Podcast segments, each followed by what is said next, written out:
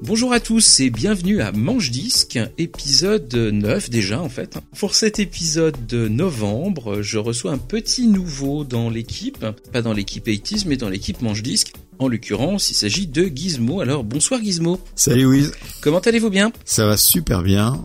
Je suis super content de parler de musique et puis euh, se replonger dans cette superbe époque des années 80 pour le coup, bah, c'est toi qui vas enchaîner tout de suite hein, parce que on fait une émission un petit peu spéciale qui va être centrée sur une période particulière qui se trouve être 81-85 pour une raison très particulière aussi que je te laisse nous expliquer. Ouais, on avait proposé ce concept d'émission puisque euh, pendant cette période-là, j'ai vécu à, l'étranger, en Arabie Saoudite, et la musique a été extrêmement importante pour moi à cette époque, puisque vu le contexte un peu religieux de ce pays-là, les personnes qui étaient euh, non musulmans dans ce pays étaient euh, regroupées dans ce qu'on pourrait appeler un camp. Donc c'est une sorte de village entouré de murs gigantesques de miradors. Donc c'est un peu impressionnant vu de l'extérieur. J'ai vu le site web que tu m'as envoyé pour le coup. Effectivement, ça donne une idée assez euh, limite. Je pense qu'il faut le mettre après dans le billet parce que ça vaut le déplacement. Donc c'est, bah c'est, je pense que ça intéressera les juste les nos auditeurs de voir que qu'est-ce que peut être éventuellement une vie d'expatrié. Et cette vie-là était quand même assez particulière parce que quand vous arrivez à proximité de ce camp, vous avez l'impression de rentrer dans une, une prison quoi. Enfin, vous me dites que vous êtes parti pour plusieurs années en enfer. Et une fois que les portes s'ouvrent et que se ferment derrière vous, en l'espace d'un mètre, c'est le club méditerranéen. J'allais dire, il y a des géos partout. Donc on va mettre ça dans le, sans doute dans le billet, mais vous avez les piscines gigantesques, les geysers, les terrains de tennis, enfin absolument tout, tout, tout, le fameux clubhouse, restaurant où on mange au bord de la piscine. Et pourquoi musique? Puisque en dehors des zones d'habitation, mais qui sont quand même assez proches des zones d'attraction de piscine et, autres, il y a la musique. Et la musique est non seulement dans le clubhouse, à la piscine, sur les terrains de tennis et diffusée sur haut-parleurs. Et donc pendant 4 ans, je me suis pris de la musique des années 80 non-stop du matin jusqu'au soir. C'était impossible de marcher sans écouter la musique. Et un autre phénomène, étant donné qu'il n'y avait pas Internet à l'époque, il n'y avait pas les grands supermarchés avec tous les disques, on n'avait quand même pas énormément de choix. Et donc les disques qu'on va citer pendant cette émission, c'est des disques que je n'ai même pas écoutés en boucle. Je les ai écoutés du matin jusqu'au soir. Je pouvais même me déplacer jusqu'au restaurant à l'oreille en entendant Billie Jean par exemple. Tu les bouffais à la pelleteuse. Exactement. Et puis même si tu avais un artiste que tu n'aimais pas forcément à la base, mais tu finissais par l'aimer parce que de toute façon il fait que ça à écouter. C'est ça, la torture par le son en fait. Hein. C'est ça. Et c'était que occidental ou t'avais des choses, euh, on va dire plus locales Je sais pas, t'as pas été matraqué avec Oum Kalsoum Non, non, non, pas du tout. C'était vraiment que, euh, ben, je crois que c'était, ça devait être des expatriés qui ramenaient leur vinyle là-bas, enfin ou leur cassette à, à l'époque. Et du coup, non, non, c'était que des. Alors, quelques artistes américains, mais c'était surtout de la pop euh, anglaise qui était diffusée et vraiment non-stop. Il n'y avait pas d'autres nationalités qui étaient diffusées là. D'accord. Et quand tu as changé de contexte, euh, t'as ressenti le besoin de te faire une espèce de purge musicale après, c'est ça?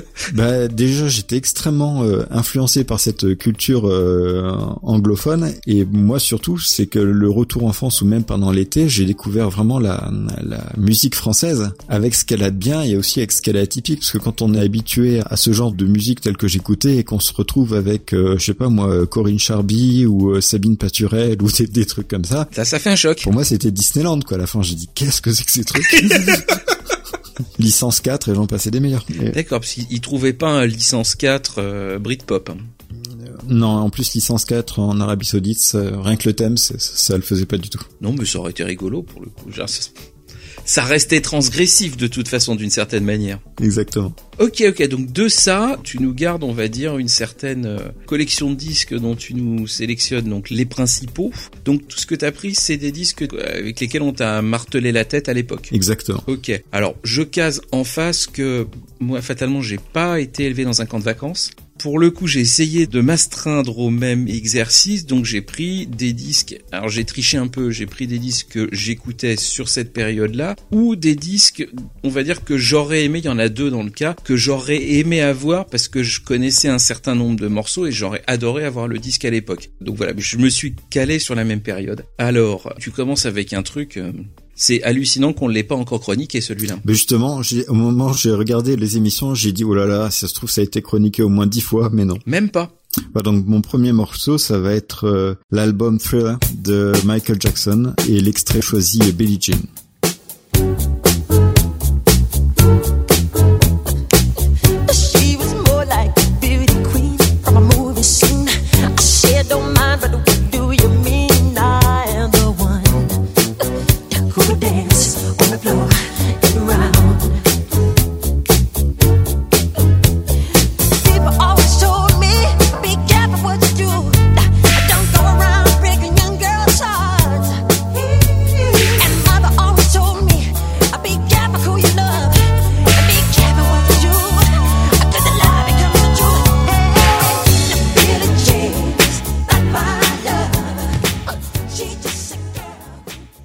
Voilà, c'était Billie Jean euh, de l'album Thriller de Michael Jackson. C'est vraiment, je pense, euh, un album totalement mythique. Je crois même que c'est un des albums les plus vendus au monde qui a fait la fortune de Michael Jackson. C'est son sixième album en solo. Donc je savais pas que cet album était à ce niveau-là, mais sixième album de Michael Jackson qui a été coproduit par euh, Quincy Jones en 1982. Son album précédent Of the Wall avait eu pas mal de succès et Michael Jackson avait vraiment, enfin il le dit lui-même, il voulait vraiment avoir une reconnaissance artistique euh, bien plus forte qu'avec ce premier album, parce qu'il avait été déçu des récompenses qu'il avait eues sur cet album. il voulait vraiment euh, tout exploser. Il voulait même avoir l'album le plus vendu au monde et devenir euh, extrêmement riche. Donc ça donne cet album qui est absolument culte, magique, Chacun des titres est vraiment euh, spectaculaire dessus. Moi personnellement, j'ai surtout récupéré Billie Jean puisque déjà c'est un titre qui est composé par Michael Jackson, c'est ce qui est pas le cas de tous les titres de cet album et c'est vraiment un des titres que j'ai le plus euh, écouté au forceps, mais vraiment qui a été le plus présent pour moi dans mon enfance et à chaque fois qu'il y avait des, des soirées autres, on, on, se sentait obligé de faire les pas de chorégraphie de Billie Jean et pour moi c'est vraiment indispensable d'écouter ça. D'accord, c'est-à-dire que quand tu mets Billie Jean, t'as toujours une petite voix qui te fait est-ce que tu reprends la salade de fruits? C'est ça. c'est ça. C'est ça, c'est ça. Bizarrement, la partie Thrillers n'était pas tant diffusée que ça, mais Billie Jean, ça a été vraiment, je, crois qu'il y a une espèce d'aura autour de ce disque-là. Et à la limite, euh, on disait même plus on va à la piscine, on va à Billie Jean. Parce que ça allait. Et toi, ton sentiment Tu adores cet album Ah oui, on s'est pris le disque dans la tête à l'époque de manière assez violente. J'ai deux anecdotes dessus. La première que, on va dire, toute personne ayant vécu à l'époque en France connaît fatalement ça, c'est le truc euh, que t'as pas vécu, qui est la diffusion du clip euh, de Thriller chez Michel Drucker à Champs-Élysées. Euh, non. Et ça a été un truc. Moi, je savais pas à l'époque qu'il avait fait des trucs avant. J'avais probablement déjà vaguement entendu deux trois chansons, mais euh, pour moi à l'époque quand le disque est sorti, c'était un artiste tout neuf. Même les Jackson 5, euh, c'était inconnu. Mais bon, à ce moment-là, on commençait à connaître un petit peu le truc, on avait eu deux trois morceaux et quand le clip Thriller est passé, il a été annoncé un petit peu à l'avance euh, à la télé et il passait genre à 22h, 22h30 chez Drucker mhm. et on avait je pense, toute une classe d'âge, on avait tous été autorisés à se coucher super tard. Pour le regarder. Pour pouvoir regarder ce truc-là. Et le lundi matin, on ne parlait que de ça à l'école. Et ça a vraiment été euh, un marqueur. Pour moi, c'était phénoménal. Et en plus, bon, même si j'ai pas choisi ce morceau-là en particulier, parmi les rares fêtes qui étaient autorisées euh, pour nous dans le pays, il y avait Halloween. Et je peux vous garantir que même avant l'existence de YouTube ou de Facebook, les flash mobs, on savait ce que c'était. Et Halloween, les gens faisaient la chorégraphie de Thriller dans la rue. Et c'était absolument fantastique. D'accord, ça j'ai pas eu droit en vrai encore. Ça j'aimerais bien il y a un autre truc à l'époque qui m'a vraiment éclaté. Pour moi, on va dire que c'est quand même, si on doit retenir un album de la décennie, naturellement, c'est con, ça fait vraiment euh, tarte à la crème, mais ça sera quand même celui-là. Et à l'époque, il y avait un gros revival années 60 en France. Et fatalement, bah moi j'avais ma mère qui était jeune dans les années 60 et elle répétait assez régulièrement que oui, elle, elle, elle était allée au concert des Beatles à l'Olympia en 64 avec Trini Lopez et Sylvie Vartan. Et euh, bon, qu'elle avait vécu un truc qui était un événement euh, planétaire. Bah, quand Thriller est arrivé, je l'avais mon événement planétaire. Même si c'était à la télé. Même si c'était à la télé. Enfin, musicalement, on avait vraiment l'impression de vivre un truc qui était le marqueur de la génération et qui était aussi important que ce qu'avaient pu être les Beatles pour la génération de nos parents. Mm. Il y a vraiment eu un avant et un après. Voili voilou. Tu passes au tien? Je fais dans le classique aussi. Donc euh, le disque c'est Face Value de Phil Collins, album de 81, et l'extrait que j'ai choisi c'est Behind the Lines. hell of a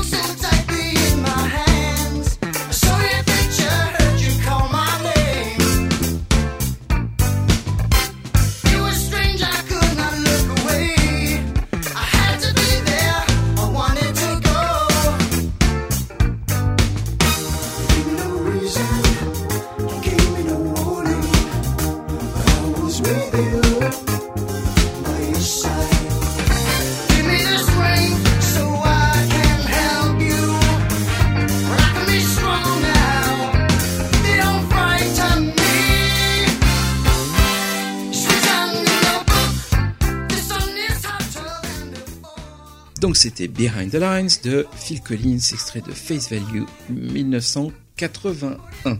Donc c'est vraiment ma chanson préférée du disque, alors que c'est absolument pas sorti en single, mais de toute façon généralement c'est toujours comme ça que ça se passe avec moi. C'est un disque que je me suis fait offrir par erreur, parce que à l'époque mes parents étaient déjà divorcés, parce que j'ai dû l'avoir en 82 je pense le disque, et ma mère avait acheté deux disques en même temps qui avaient une pochette assez similaire. Il y avait le Phil Collins et il y avait l'album d'un artiste dont plus personne ne se souvient, qui s'appelle Joe Dolce, qui est un italo-américain qui avait fait une chanson qui elle est restée un petit peu, qui s'appelle Shut Up Your Face Mhm. et que je trouvais super drôle. Et comme fatalement il me fallait mes disques chez ma mère et les disques chez mon père, j'avais repéré les trucs qui m'intéressaient et j'ai dit ah je veux ce disque là et en fait j'étais persuadé que j'avais pris le disque où il y avait Shut Up Your Face et je me suis retrouvé avec le Phil Collins. Au final j'ai pas du tout regretté parce que il est quand même infiniment mieux que l'autre. Et je l'ai écouté en boucle pendant très très longtemps et pour le coup tellement en boucle que je l'écoute toujours maintenant.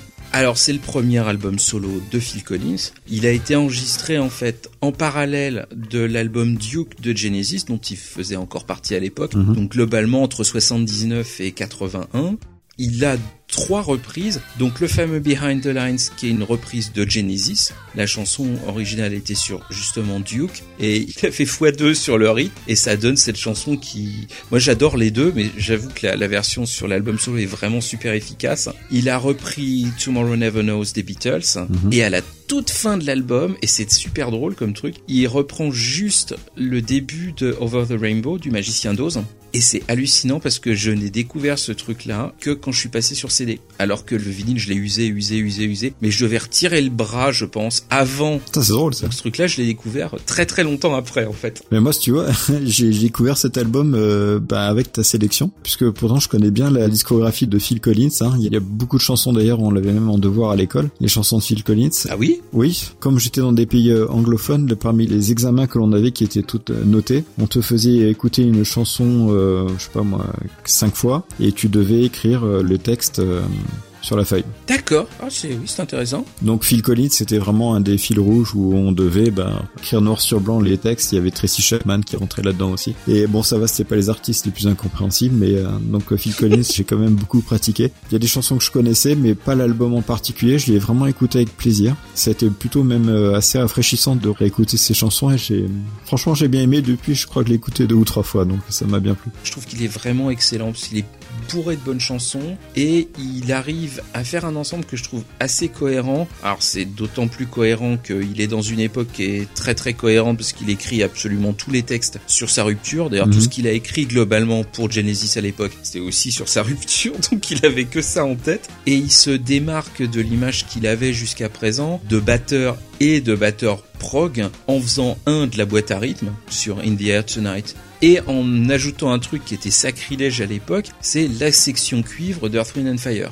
Et le côté, je vais ajouter des cuivres, ça donne une dimension au disque que je trouve absolument géniale. Et l'intro de I Missed Again, justement le début de la phase B, tu te la prends bien dans la tête, que je trouve que ça marche super bien. Le, le seul truc que je, que je reprochais à, à Phil Collins, enfin en tout cas en plus par rapport aux, aux sélections que tu avais fait, c'est juste que ça manque un peu de différence de tonalité, mais par contre c'est vraiment un très très bon album, ça y a, y a pas de souci. Vous avez un autre classique après. Donc mon prochain titre, ça va être euh, l'album euh, True IA de Dixie's Midnight Runners, un disque de 1982, et j'ai choisi l'extrait Common Island.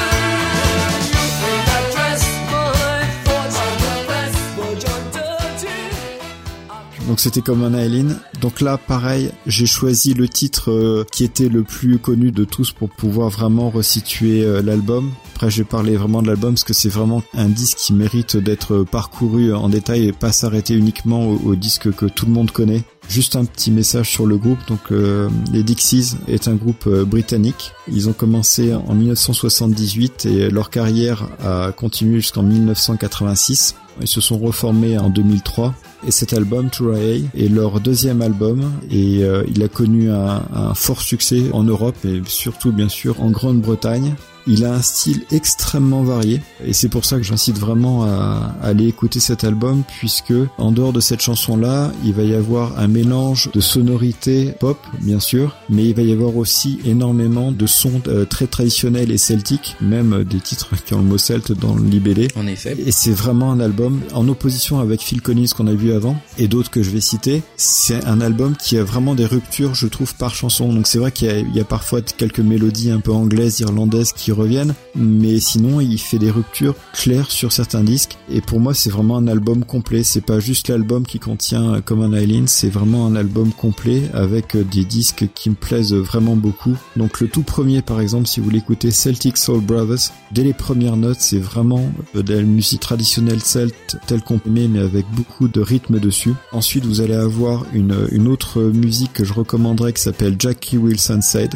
Il emploie aussi le même type d'instrument, mais euh, je dirais pas que ça se rapproche du ska, mais euh, c'est quand même nettement plus rythmé et on voit vraiment que le groupe prend un, gros plaisir à, à jouer sur ce disque-là. Il y a Hold, le suivant, qui est aussi extrêmement bon. Donc voilà, c'est un, un album pour moi qui est très varié. C'est vrai que je l'ai écouté un peu trop de fois. Donc euh, c'est peut-être aussi le fait d'avoir pas énormément de collections de disques, donc forcément je les connais tous, mais c'est vraiment un album qui mérite d'être connu et de pas juste s'arrêter au titre phare que tout le monde connaît. Quoi. Je te rejoins. Alors moi je l'ai découvert très tard. Et honnêtement, quand je l'ai écouté, il me semble pas avoir entendu un titre qui me disait ah oui en fait ce truc là machin. Non. Alors euh, j'ai dû passer à côté comme ça peut arriver. Mais moi je l'ai découvert, euh, on va dire fin années 80. Attends que ça? Oui, oui, oui, oui. En tout cas, moi, je connaissais pas du tout, et ça m'a éclaté dès la première note. À la limite, j'ai presque envie de dire que Common Island, c'est presque la moins bonne. Ça, ça termine là-dessus, mais euh, pff, à la limite, le reste est tellement excellent. Ben, Pour les, tous les albums que j'ai choisis, j'ai vraiment hésité entre prendre la chanson pour que les gens s'identifient à l'album et la chanson que je préfère. Parce que si on me demande la, celle que je préfère, c'est la toute première de l'album, c'est Celtic Soul, que j'aime beaucoup. Très honnêtement, je vais avoir un- une difficulté à choisir entre celle-là et Plan B sur l'autre Oui, face. très bien aussi. Moi, je trouve pas, par contre, que l'album est si varié. Alors, ça me dérange pas. Je trouve les chansons toutes super bonnes. Pour moi, il y en a vraiment pas une seule de faiblarde, mais elles sont toutes quand même dans un style pour moi très très défini. On reste quand même euh, dans de la chanson de pub, on va dire. Ça sent la bonne binouse. Oui. Et puis voilà, point. Ça me cause pas comme un album d'une immense euh, variété euh, musicale, juste d'une immense qualité Mhm. musicale. Enfin Bon, voilà, vraiment, c'est un gros gros classique pour moi. Je l'ai depuis, je l'ai découvert sur le tard, mais depuis je l'ai jamais lâché. Alors moi, je reste sur 82. Après l'album que je me suis fait offrir, là pour le coup, il y a l'album que j'ai entre guillemets piqué à ma mère. Donc c'est Avalon de Roxy Music en 1982 et j'avais là encore pas envie de prendre euh, les singles. Le titre que j'ai choisi c'est The Space Between.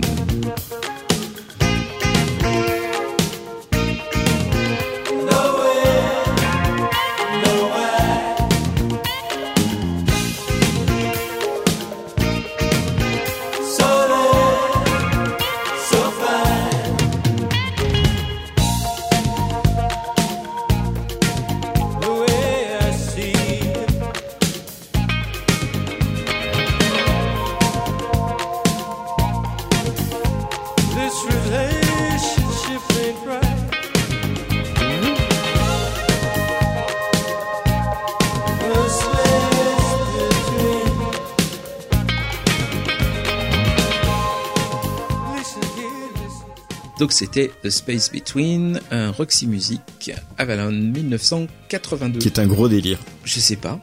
Ah si, je trouve. Par rapport aux premiers albums du groupe, il est très très sage. Ou- Ouais, enfin en tout cas surtout le disque que t'as choisi. Enfin nous en tout cas à l'époque il était connu euh, surtout pour l'espèce de refrain qui veut pas dire grand chose, mais c'était vraiment délire là pour nous. C'était vraiment la chanson vraiment délire. Non, autrefois? Je t'avouerai que je parlais un petit peu anglais, euh, j'avais commencé mes cours, mais enfin disons que j'en étais pas spécialement à décortiquer les paroles des chansons, Ouais. parce que je naviguais, euh, on va dire, entre ce qui passait à la radio et Chantal Goya. Ah oui. Et en 1982, le hit parade des Schtroumpfs, attention, très bon disque. Les paroles, c'est toujours un truc qui m'est venu en, en deuxième écoute. C'est vraiment pas du tout le truc que je prends euh, d'entrée de jeu. C'est après. Si la musique me plaît, si l'ambiance générale me plaît, après je commence à écouter les paroles. Là, honnêtement, en en 82, euh, ça me passait royalement au-dessus de la tête. hein. Je trouvais juste qu'il y avait une ambiance extrêmement envoûtante sur le disque.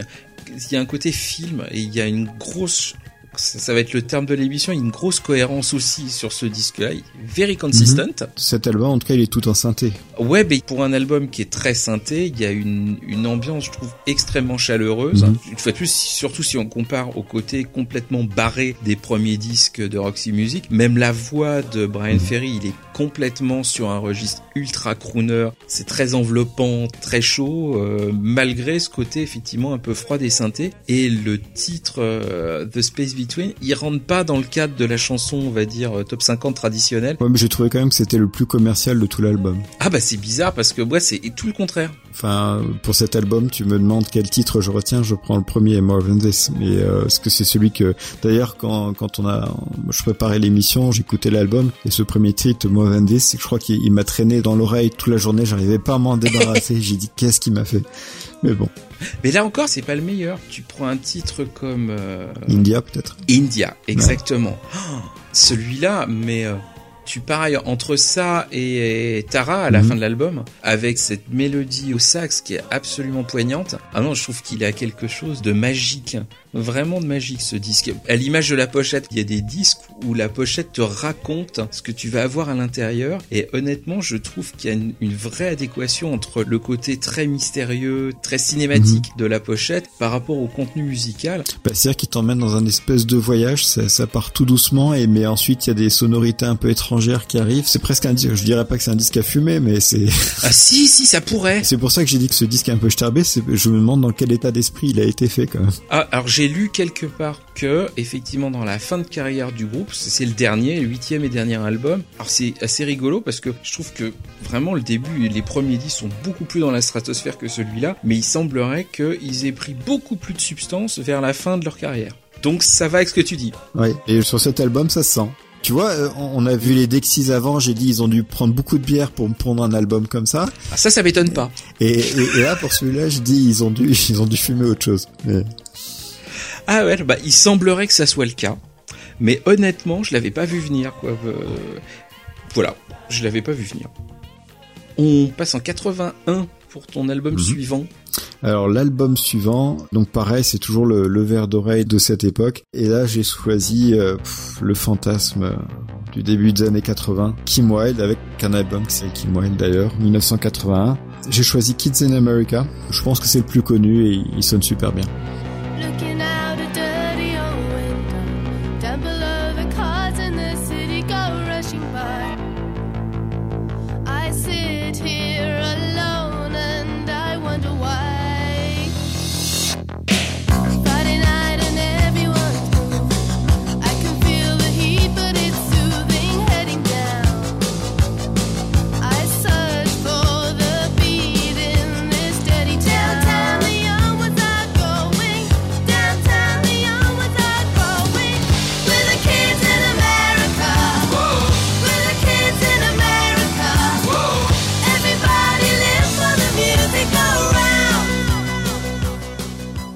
Kim Wilde, son premier album, euh, le morceau choisi c'était Kids in America, mais Water on Glass, qui est le tout premier de l'album, me plaît vraiment beaucoup, je trouve qu'il a un punch terrible. Pourquoi j'ai choisi cet album, donc premier de Kim Wilde Parce que déjà je trouve que tous les morceaux sont bons. Kim Wilde, euh, pour moi c'est une artiste qui se résume pas juste à la blonde britannique est mignonne et qui a inspiré euh, Laurent Voulzy. Je trouve que son album est vraiment très bien, le, le suivant aussi d'ailleurs. Il est varié, il y a des euh, musiques très rythmées, vous avez des musiques plutôt avec des sonorités plutôt reggae à l'intérieur, donc c'est vraiment pas mal du tout. Les textes ont un sens, pour ceux qui veulent se penser sur les textes, il y a des chansons vraiment thème à, l'intérieur qui méritent vraiment une écoute et une lecture.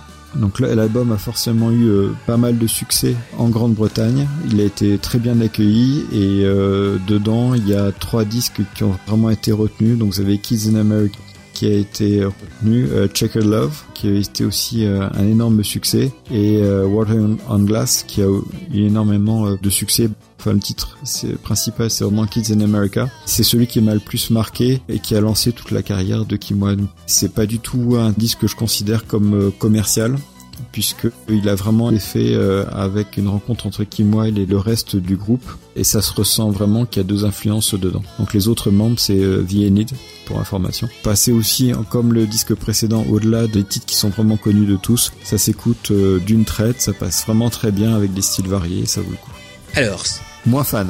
si, si, si, si, si, très très fan justement. Puis il n'y a pas que la phase Woolsey, les nuits sans Kim Wilde, je m'ennuie souvent. Non, j'ai tout de suite accroché. Je parlais de ma radio 100% vincenoise tout à l'heure. Kids in America faisait partie de la programmation ultra régulière, donc euh, c'est un truc que j'avais en cassette euh, et qui passait en boucle en boucle. Les autres titres, à l'époque, je les connaissais pas. Mhm. Même Checkered Love, je crois qu'il avait eu du succès en France. Moi, j'avais vraiment que ce titre-là en tête. Je connaissais pas l'album. Euh, honte sur moi. Euh, avant l'émission? Avant que tu m'en parles, euh, autant j'avais Select euh, en cassette, euh, donc le suivant, Mhm. 82, autant je ne sais pas pour quelle raison je n'avais pas jeté un coup d'oreille à ce disque. Néanmoins, pour une raison qui est tout aussi mystérieuse, je connaissais parfaitement le titre euh, 26580, qui est très bien. qui est excellent, je ne sais pas d'où. Surtout qu'il est, non, il est pas sorti en single. Il y a eu trois singles sur cet album et il n'en faisait pas partie. Et ben je ne sais pas pourquoi, mais à la première note, j'ai dit, oh oui,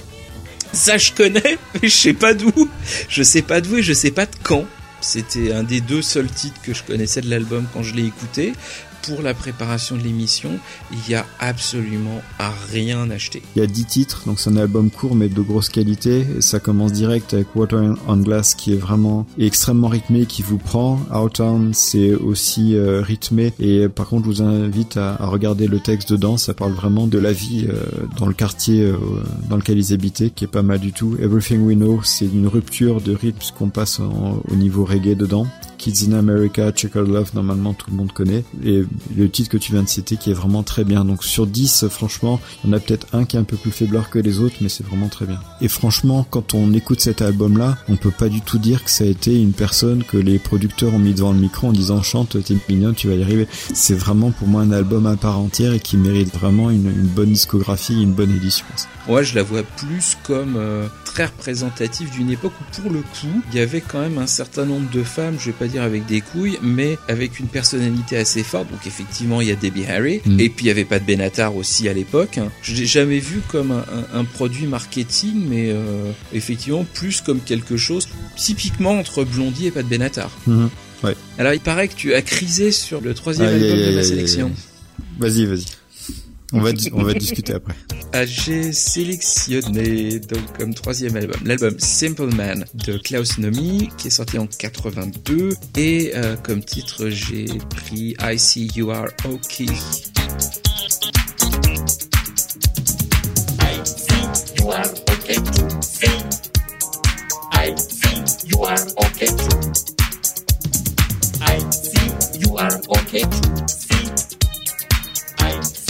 W R. You are if you think I want you to. Oh, oh, too easy. I want you to.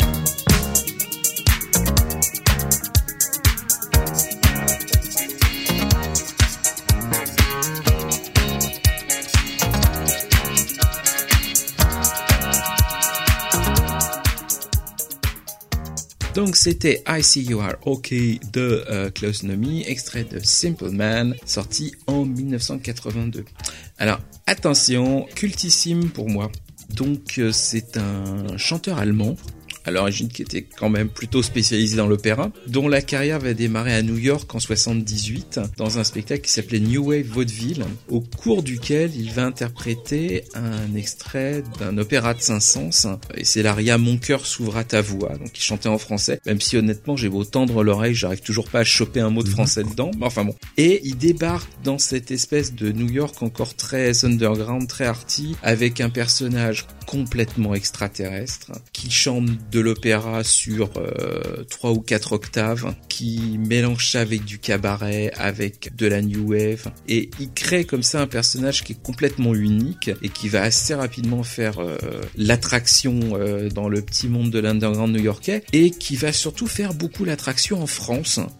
Dans mes souvenirs, on le voyait quand même assez régulièrement. C'est un mec qui fait de l'avant-garde, du classique, de la new wave, qui a un côté complètement transgressif dans tout ce qu'il fait, et qui a un côté personnage de cartoon. Et ça plaît aux jeunes, et moi j'étais fasciné par ce personnage de cartoon, qui pouvait chanter comme, euh, comme on disait, comme un général prussien, et ensuite comme un ange qui était euh, échappé du ciel, et il m'a éclaté tout de suite. Mais vraiment, j'étais fasciné par ce mec, et fasciné par ses chansons. S- Sérieusement? Sérieusement. Bah, moi, je suis complètement passé à, à côté, j'avoue, et honnêtement, je, je sais pas, j'ai dû vivre dans une bulle, mais j'avais même jamais entendu parler de lui. Bon, apparemment, je me suis renseigné, il y en a d'autres qui l'ont reconnu.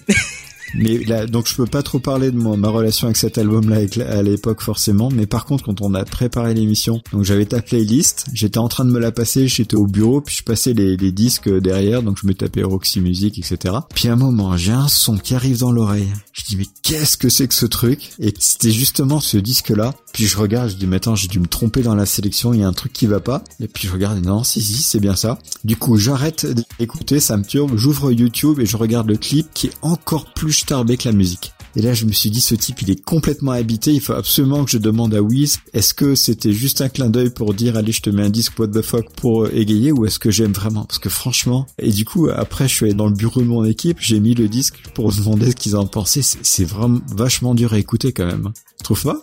Moi, non.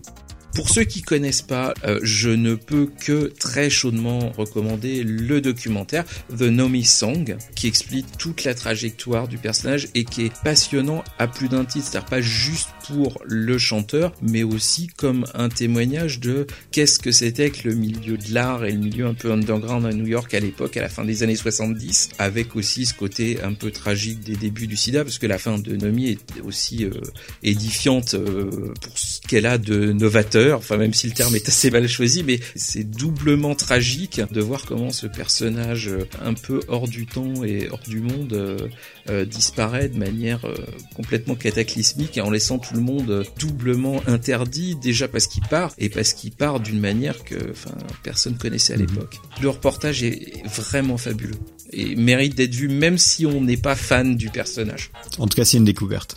Je peux briller comme ça en société en disant, écoutez, j'ai écouté l'album de Klaus Nomi ce, ce week-end. C'est déjà ça de prix. Alors, on revient sur quelque chose d'un petit peu plus, euh, on va dire, conventionnel. Donc là, on attaque les rééditions et tu nous as sélectionné un album. Ça y est, on a ajouté une année, on passe en 83. On passe en 83, donc je vous ai choisi encore un verre d'oreille pour moi. Et ce sera Rod Stewart avec euh, l'album Body Wishes 1983. Et le titre choisi est Baby Jane.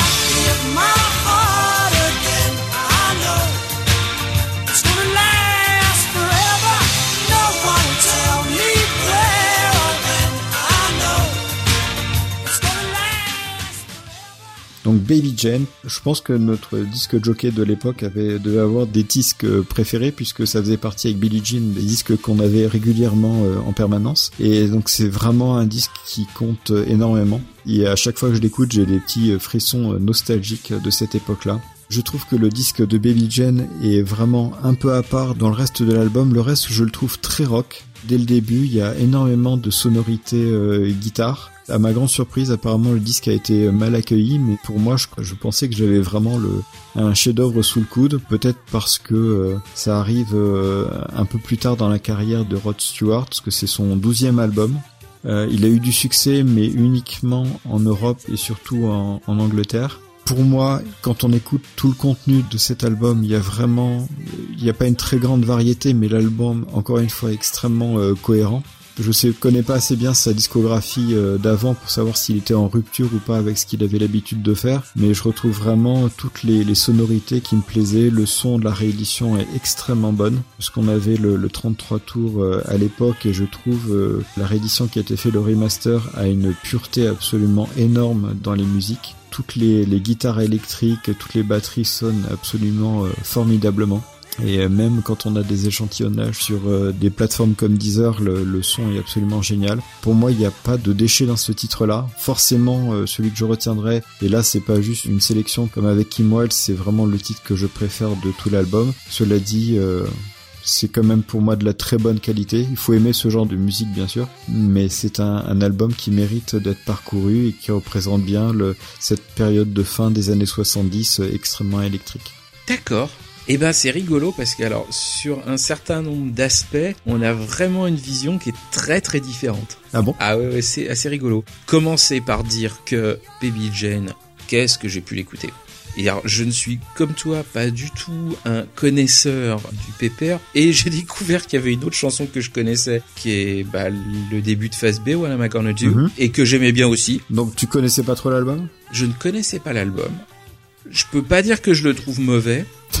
Donc tu rejoins la critique en fait. Je peux pas dire que je le trouve excellent. Il y a un, un certain nombre de points négatifs que je lui trouve. Le premier, c'est d'avoir quand même un certain nombre de titres qui sont assez déficients d'un point de vue mélodique. Mhm. Le titre d'intro, il est péchu, mais il sonne comme un mauvais Rolling Stone, je trouve. Je trouve qu'il part, alors pour le coup, je le trouve pas cohérent du tout. Ah bon? Mais alors, pas du tout. Il y a des trucs, tu sais pas ce que vient foutre justement Baby Jane après le premier titre. Oui, il change de sonorité. Après, tu reviens de nouveau sur un titre qui est comme le premier. Tu passes sur une espèce de balade très années 80, euh, très très synthétique, Mhm. pour passer encore sur un, un autre truc qui sonne plus années 70. Et puis après, on revient sur euh, le gros tube top 50. Il y a plein de bons trucs, mais effectivement, pour moi, c'est pas la cohérence de l'ensemble qui prime. Il coupe certaines chansons quand même. On sent qu'il veut pas dépasser les 40 minutes. Il y en a certaines qui coupent de manière super abrupte. Ouais. Il y en a certaines, honnêtement, pour le coup, qui sont quand même pas mauvaises et qui auraient bien mérité d'avoir une minute trente de plus.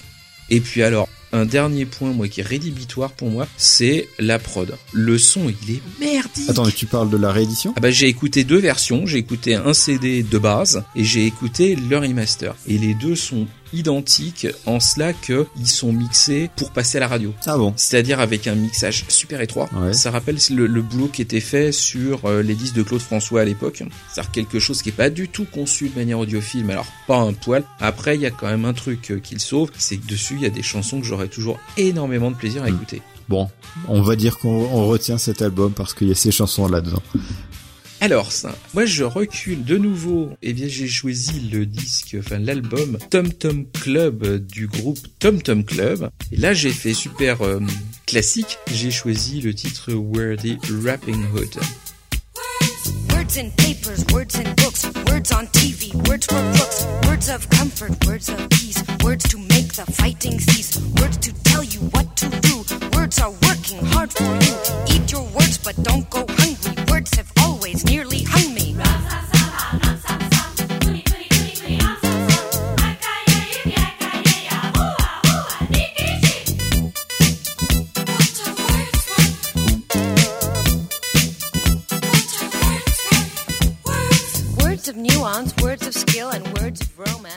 Donc c'était Worthy Rapping Hood de Tom Tom Club issu de l'album du même nom qui est sorti en 1981. Alors niveau euh, encyclopédique, j'ai pas des caisses à dire. Tom Tom Club c'est un groupe qui est toujours actif.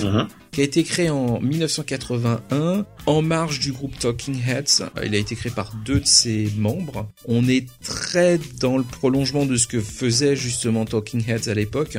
Une espèce de chaînon manquant entre la funk, la new wave, avec toujours un côté assez euh, arty sur les bords. Et en plus, il rajoute dans ce Tom Tom Club des inspirations euh, de ce que commençait à devenir le hip-hop à l'époque. Donc ça fait un mélange que je trouve très efficace, très très dansant qui est pas trop, enfin moi que je trouve pas trop trop daté. Je trouve que ça marche plutôt pas mal. Ben, là, pour une fois, t'as pris le disque le plus commercial de l'album, par contre, pour le coup.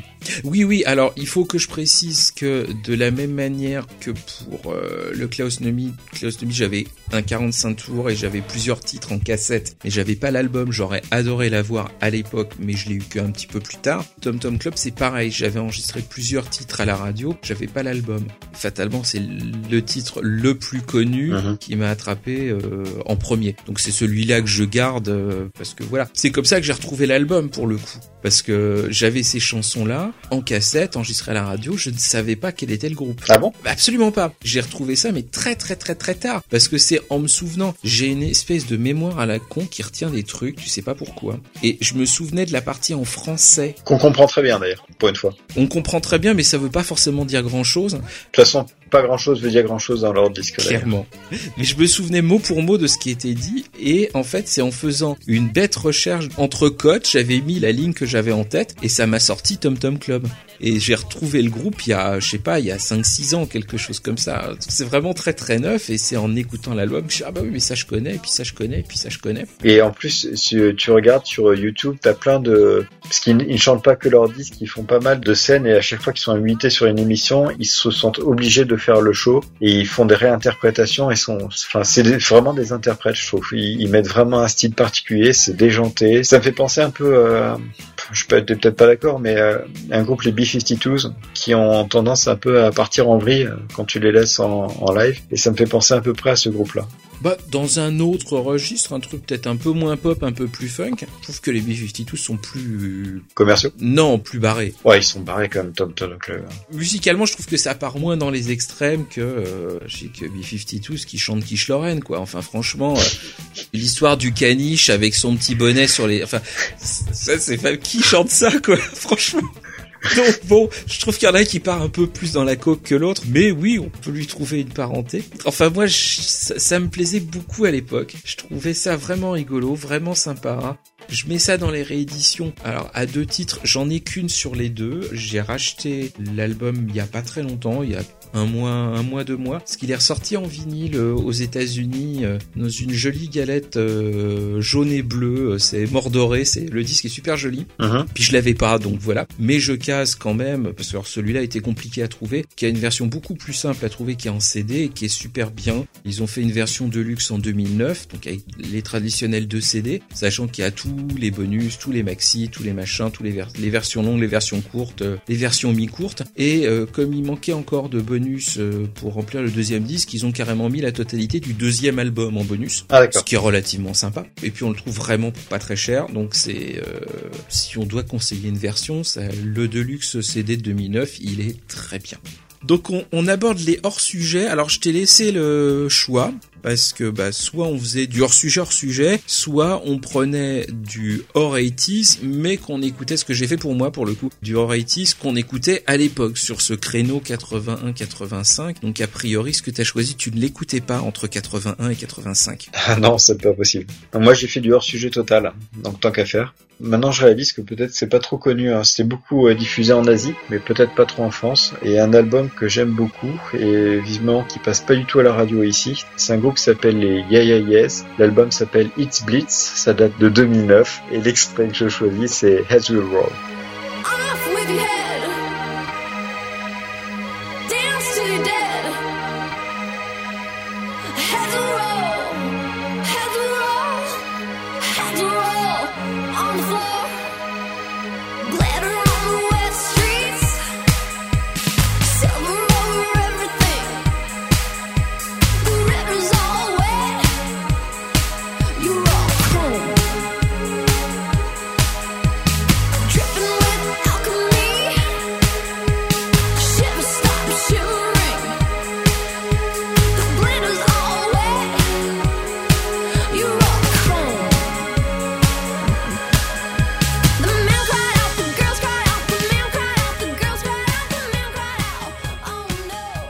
Voilà le, titre Heads Will Roll. C'est euh, un des titres phares de l'album. L'autre titre c'est Zero. J'aime vraiment beaucoup ce groupe. Alors euh, je me suis dit que ça allait pas trop plaire, Wiz, euh, dedans vu ce que tu écoutes, mais finalement le groupe est extrêmement déjanté. D'ailleurs, le Hits Blitz c'est l'album qui est plus écoutable, on va dire, que le précédent, ou que les précédents d'ailleurs. Ils ont sorti un nouvel album qui s'appelle Mosquito. Donc c'est un groupe américain originaire de New York. C'est un- des sonorités un peu électro, rock, post-punk. Ils sont assez déjantés dans les disques qu'ils font. L'album le plus équilibré, franchement, c'est celui que j'ai j'ai choisi, euh, It's Blitz, avec euh, des sonorités euh, électro et à un moment on enchaîne avec la grosse guitare électrique. Pour moi, ça déménage vraiment pas mal. J'ai- J'aime vraiment cet album. Il y a une ou deux chansons qui sont beaucoup plus douces qui arrivent dedans et c'est vraiment top. Quand j'ai commencé à l'écouter, j'habitais en, au Vietnam, en Asie. Et ça faisait partie des disques qui passaient régulièrement, donc je sais pas trop s'il y a eu un écho euh, en Europe sur ce groupe, donc c'est pour ça que je voulais le, le présenter là. Et euh, il est vraiment top. Enfin moi, franchement, c'est un album. J'aime beaucoup les sonorités électro, j'aime beaucoup la guitare. Là, il mélange les deux en même temps et c'est, c'est- je l'écoute vraiment avec beaucoup beaucoup de plaisir. D'accord. Donc il y avait des albums euh, qui sont liés à tu reprendras la salade de fruits. Donc celui-là, c'est plutôt est-ce que vous reprenez des nems? Ouais, c'est ça. Alors, je ne suis absolument incapable de te dire si ce disque ou ce groupe et ou slash a fonctionné, euh, connu, pas ou machin en France. Comme je te disais, un poil avant qu'on appuie sur le bouton record, globalement, si c'est sorti past 95, euh, je connais pas, c'est dramatique. Je fais le vieux con, enfin ça de toute façon je pense que je suis né vieux con, donc euh, ceux qui me connaissent seront pas étonnés.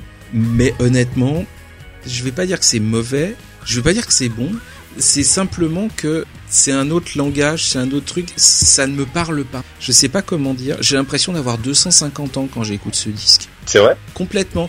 Mais c'est c'est un peu comme si je mettais Plastique Bertrand à ma grand-mère. Ah oui, carrément.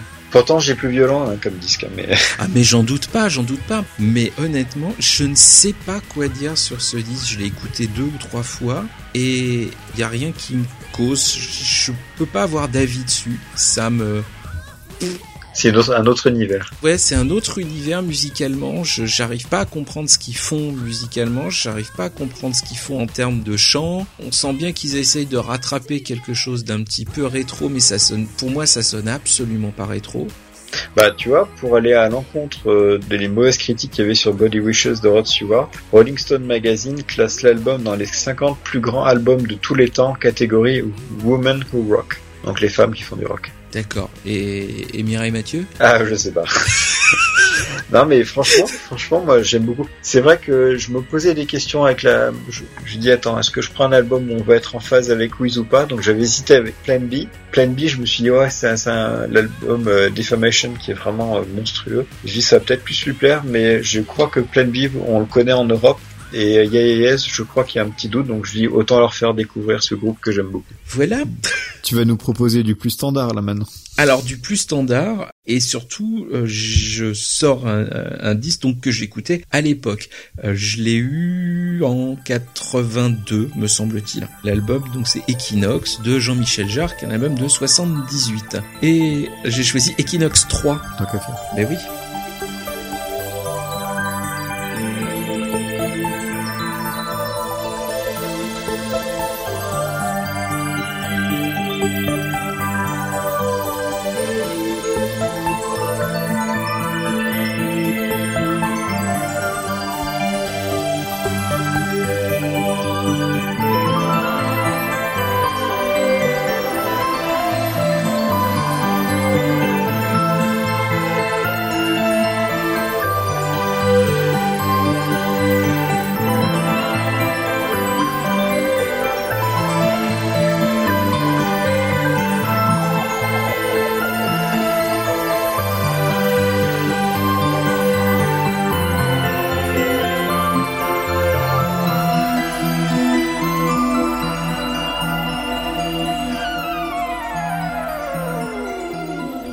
Equinox 3 de Jean-Michel Jarre, donc extrait de Equinox, qui est donc de 1978. Donc euh, pourquoi Equinox 3 Eh ben parce que c'était un titre que je connaissais, c'était le seul titre que je connaissais avant de découvrir l'album.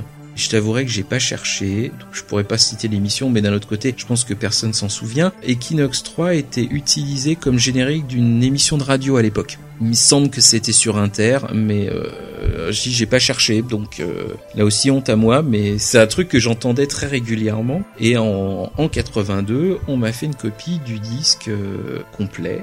Et autant je connaissais Jar bah, pour euh, Oxygène parce que mon oncle aimait beaucoup ça, donc j'avais écouté des bouts, mais j'avais jamais écouté le disque en entier. Que Equinox, bah, c'est le premier disque de Jar, le premier disque euh, d'électro. D'une certaine manière, le premier disque a vraiment une unité conceptuelle que j'ai écouté en entier, que j'ai pris comme une œuvre et pas juste comme une collection de 45 tours. Donc il m'a fait une énorme impression et je me faisais des films dessus en permanence. La musique est tellement visuelle. J'ai lu que il avait conçu l'album comme l'évocation d'une journée. J'avoue que je le vois pas du tout comme ça, moi. Je vois pas du tout ce lien-là quand j'écoute le disque. Mais par contre, je voyais un, grand film de science-fiction avec des robots partout. Enfin, vraiment, euh, il, il me parlait énormément. Et il y a ce côté très autant Oxygène était axé sur l'air, Equinox est axé sur l'eau. Et il y a des sonorités magiques sur ce disque. Et vraiment, c'est de là que date, on va dire, mon ouverture sur les synthés, sur la musique euh, électronique. C'est de là que date mon amour pour Jar, euh, qui n'est pas encore parti, même si ces derniers trucs, j'adhère un petit peu moins. Je sais plus si c'est moi qui vais un peu critiquer. Mais va, va De mon côté, franchement, je suis un, j'adore la musique électro, de la musique électro même un peu punchy. Enfin, je, je sais pas, si tu connais des groupes comme Orbital ou, euh, Si, si, si enfin, j'aime bien ce genre de musique. J'ai Mhm. toujours, toujours eu du mal avec euh, Jean-Michel Jarre. Je reconnais ce qu'il a fait. À mon avis, ces spectacles doivent être euh, la mise en scène euh, doit être absolument incroyable. Même si je suis extrêmement fan, je pense que j'assisterai à un concert sans aucun problème. Il y aura pas de souci derrière, rien que pour voir le show. Maintenant, les albums qu'il a fait, pour moi, c'est très difficile d'écouter un, un album de Jean-Michel Jarre du début à la fin. Justement, tu sais, tu parlais de mélodie. Jean-Michel Jarre, je trouve que ça manque ou ça manque de basse ou de rythme. C'est, je trouve que c'est vraiment fade ce qu'il fait. Autant j'adule totalement son père, à l'inverse. C'est autre chose. C'est pas du tout la même catégorie, mais euh, je là tant qu'à faire, tant qu'à parler de musique pure, j'a- j'adore Maurice Jarre. D'ailleurs, il a fait des musiques de cinéma magnifiques. Euh, Enemy Mine, j'adore la musique qu'il a fait euh, là-dessus. Tiens donc, je savais pas que c'était lui. Ouais, j'ai Enemy Mine, Ghost et tout. Enfin, Enemy Mine, je, je- Ah, j'adore ce film. Enemy Mine quand il se balade sur la planète avec le, le fils de l'extraterrestre, enfin, c'est absolument magnifique. Je vais me refaire le film pour le coup parce que j'avais pas du tout cette notion-là et c'est un film que j'adore. Alors pour le coup, tu vois, j'avais jamais remarqué ça. Je l'ai en Blu-ray, il n'existe pas en version française, il faut le commander à la version allemande, mais c'est très bien. Et Jean-Michel Jarre, c'est vrai que ça avait un, même dans les années 80, il y avait ce côté nouveau électronique, donc ça avait un, petit- côté neuf, séduisant, t'as envie d'y aller, mais euh, sans filer tout l'album. Et pour te dire, pour que je me plonge dans son dernier album que je me suis pris là sur euh, Deezer, euh, je crois que c'est Electronica, je l'ai vraiment écouté parce que je savais qu'il avait fait une collaboration avec John Carpenter. Donc il a fait une collaboration sur un titre qui s'appelle Question of Blood et du coup on reconnaît très bien la patte Carpenter dedans. Donc euh, là du coup j'ai adhéré euh, sur le disque. Mais Jean-Michel Jarre c'est vraiment dur pour moi. Quelque chose à ajouter? Euh non non. Eh bien écoute, euh, donc je pense que sur ce ça va clore notre euh, émission du jour Euh, pour euh, pas changer les bonnes habitudes. Au moment où nous enregistrons l'émission, je n'ai pas la moindre idée de ce que je vais mettre en générique de fin. Donc vous allez le découvrir quand ça va passer. Vous pouvez suivre euh, l'actualité comme d'habitude hein, sur les internets, les réseaux sociaux, les machins, les Twitter, les Facebook, euh, les bidules, tous les trucs auxquels je suis pas abonné donc euh, je ne sais pas vendre. Je te remercie infiniment pour ta présence, euh, Monsieur Gizmo. Mais merci à toi de m'inviter. Et puis, ben, il me semble que pour la, la prochaine, c'est du Mika Murdoch pour fêter Papa Noël et compagnie. En attendant, eh bien, je vous souhaite une très bonne continuation. Et puis, et puis voilà, à la prochaine sur nos ondes. Salut à tous. À plus, ciao ciao.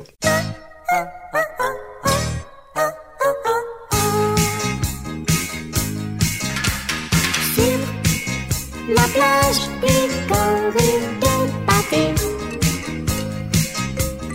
Les vacances, les jeux d'été. Et les schtroumpfs joueront à s'attraper. Cours après moi, sans Joue et cours, petit schtroumpf. Ris très fort, car c'est l'été. Joue et cours, petit schtroumpf.